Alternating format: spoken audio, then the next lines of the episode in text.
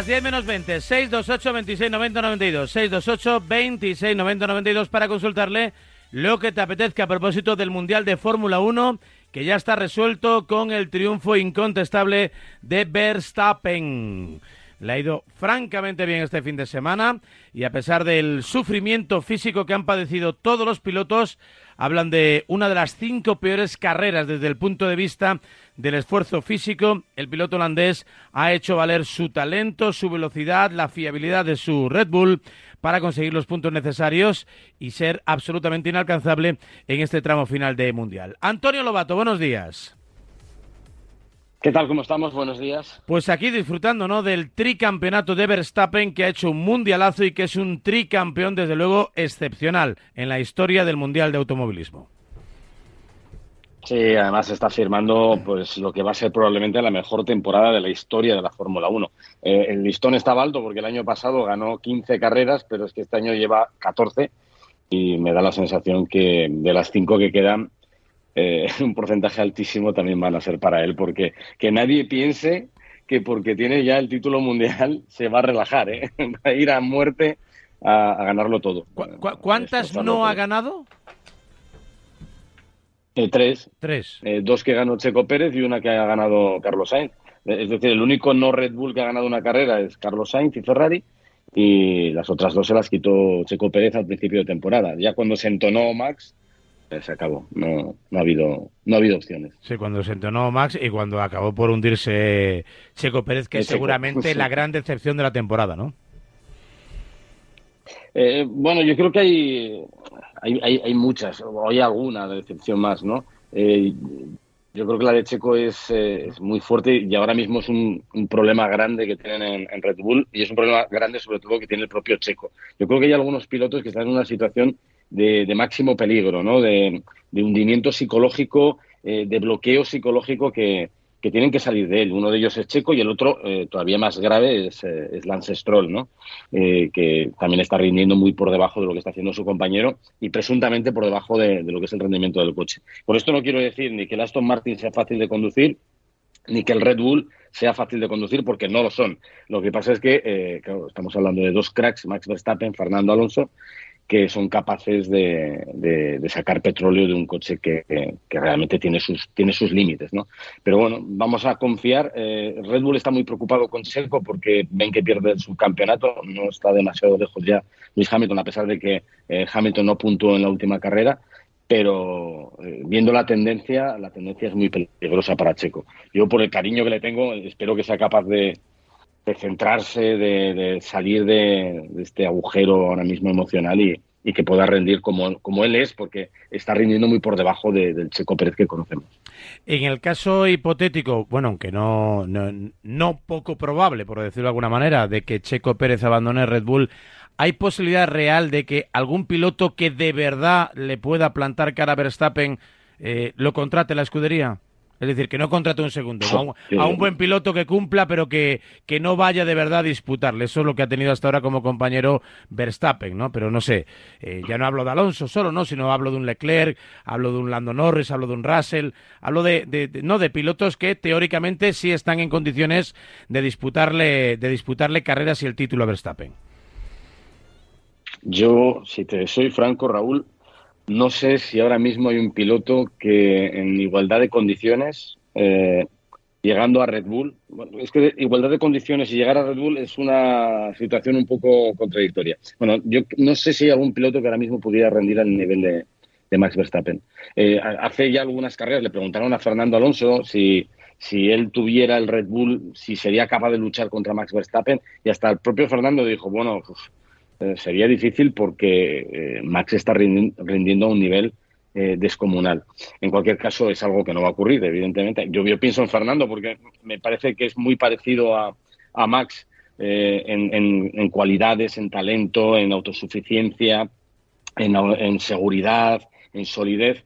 e incluso tiene un poco tiene bastante más experiencia que Max, aunque Max no tiene ninguna fisura, pero claro, eso no va a ocurrir. O sea, no, Red Bull no va a contratar a Fernando Alonso, eso está claro. Él tiene su proyecto en Aston Martin. Y, hoy por hoy, el único que podría sustituir a, Checo Pérez mm, no sería alguien que le pueda poner en apuro. Yo creo que ni Leclerc, ni, ni Russell, podrían ponerle en apuros, ni Hamilton podría ponerle en apuros ahora mismo. Y de lo que puede venir realmente, de lo que es más factible, eh, la operación Daniel Ricciardo yo creo que se vio un poco truncada ¿no? con el accidente de, Daniel en, en, Holanda. Y, en cualquier caso no creo que, que Ricciardo pudiera, pudiera poner tampoco en apuros a, a Max Verstappen. Ahora mismo creo que es intocable. Venga, muchos mensajes ¿eh? antes de que arranque la gira americana de final de campaña. Bueno, es en Emiratos, ¿no? En, Abu Dhabi, donde concluye el Mundial, pero hay que pasar por Brasil, México, en los dos, los dos circuitos norteamericanos. 628 26 90 92. Preguntas para Lobato. Buenos días, Lobato. Oye, una, una pregunta acerca de la escudería Aston Martin.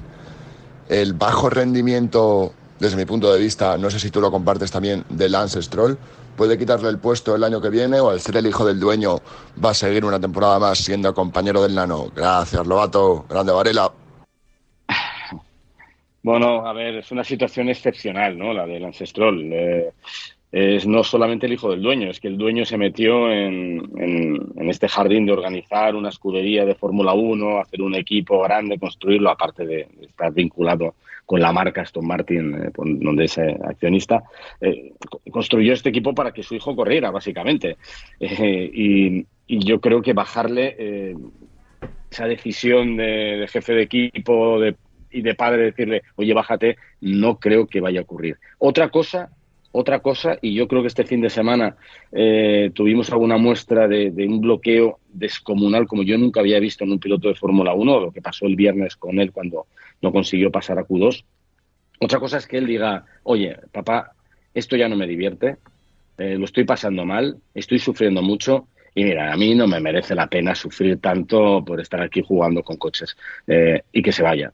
Eh, pero vamos, esto es una elucubración mía, yo no, sé lo que pasará ahora mismo por la cabeza de, Checo Pérez, perdón, de, de, Lance pero lo, cierto es que si cogemos todos los equipos grandes, ¿no? Y cogemos pues Red Bull, McLaren, Ferrari, Mercedes, Aston Martin, eh, y cogemos a sus dos pilotos, eh, el, que más puntos ha conseguido ha sido Verstappen, 238, el segundo Norris, 124, así vamos bajando, bajando, bajando. Eh, los dos últimos, los que menos puntos han conseguido en esta en estas últimas nueve carreras, si cogemos referencia desde, por ejemplo, Austria, el que menos ha puntuado ha sido Stroll, que solo ha logrado 10 puntos. Es que Fernando, habiendo puntuado poco porque ha coincidido con, con la crisis de, Aston Martin, ha sacado 66 puntos en estas nueve carreras. Stroll solo 10. Es muy fuerte para él. Y, la verdad es que tener a Fernando al lado en un garaje es, siempre demoledor, que se lo digan a, Stoffel Van Dorn, que acabó con su, eh, con su carrera deportiva en la Fórmula 1. Y, es, el inconveniente de tener un crack al lado como, como, como es él o como, como es Max Verstappen. ¿no?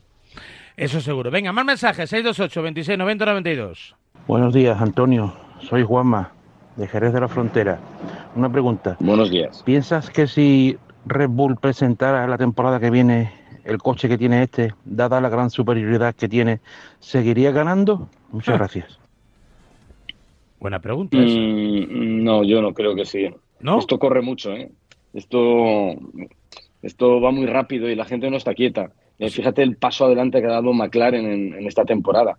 Y, de hecho, en la última carrera, eh, por primera vez en mucho tiempo, eh, de hecho hasta el mensaje de radio no lo entendía Max Verstappen, que se lo tomó un poco así a tono de broma, le dijeron que apretara.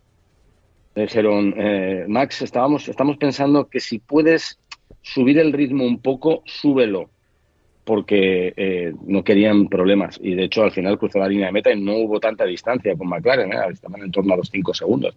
Con lo cual, se acercan, se acercan peligrosamente. Si tú no evolucionas el coche y te quedas donde estás, eh, hay que tener por seguro que equipos como Mercedes, que empiezan a dar mucho miedo y que la rumorología del paddock dice que, que están preparando un coche muy rápido para el año que viene, podrían estar ahí que McLaren mm, da la sensación de que podría estar ahí y hay que esperar a ver qué hace Ferrari, qué hace Aston Martin, que Ferrari va a cambiar el concepto del coche y Aston Martin eh, ya nos demostró a principio de temporada de lo que es capaz y, seguro con más herramientas, con la fábrica ya en, pleno proceso operativo, pueden hacer mucho daño. En Fórmula 1 lo que vale para un año no vale para el siguiente porque todo el mundo mejora y mejora mucho.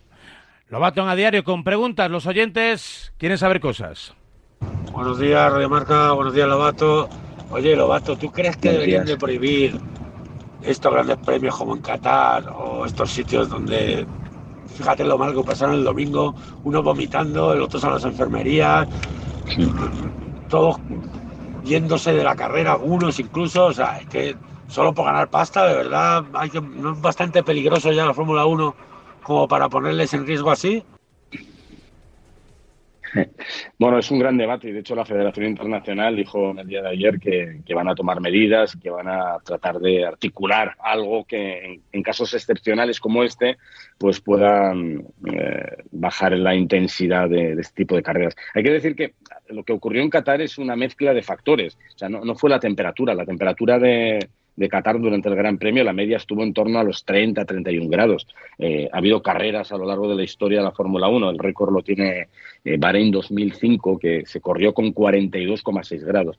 Aquí lo que se mezcló fueron eh, varias cosas. Uno, la temperatura, ¿vale? 30 a 31 grados. La humedad, que estaba en torno al 80%, las características del circuito con mucha curva media, de media y de alta velocidad, que no te da descanso, y luego algo a lo que no estamos acostumbrados. Y para mí es el factor eh, crucial. Con, la, eh, con el cambio que hicieron en el medio del Gran Premio, obligando a, todos los pilotos a parar al menos tres veces durante la carrera, cambiaron la filosofía de las carreras. Ahora mismo, cuando tú sales a una carrera en un Gran Premio, eh, los pilotos, ¿qué hacen?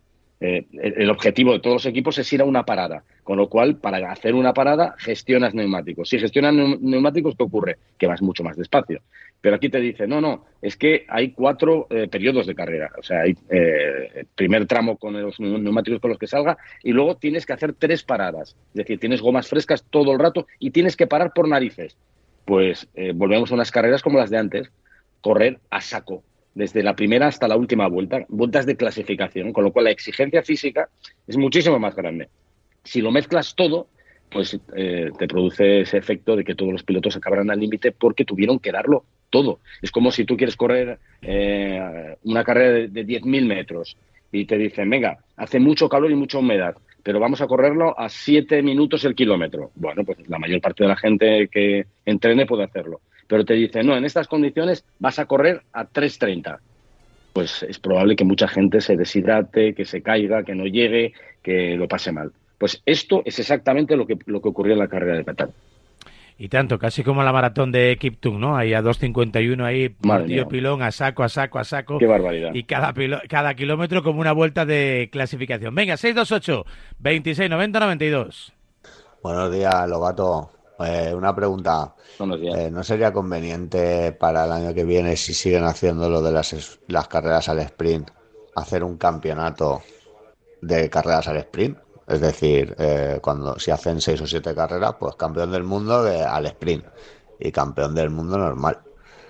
Porque eso de que gane Verstappen el mundial en la carrera del sprint, pues, bacala. Hmm. Ya, yo creo que el otro es todavía peor, ¿eh? Oye, agradezco tu idea, pero eh, a mí me parece que hacer otro campeonato. no, yo soy el campeonato, soy el campeón de, las carreras B. No, yo creo que tiene que ser así. Yo creo que está bien. Eh, y, tener todo el mundo claro que hay un número de carreras que tienen este formato y que suman puntos y que tienes que estar preparado para ello. Pero, eh, a ver, en todas las competiciones donde hay dos mangas, mm, eh, eso ocurre en la F2, ocurre en la F3, ocurre en Superbike, ocurre en, muchas categorías.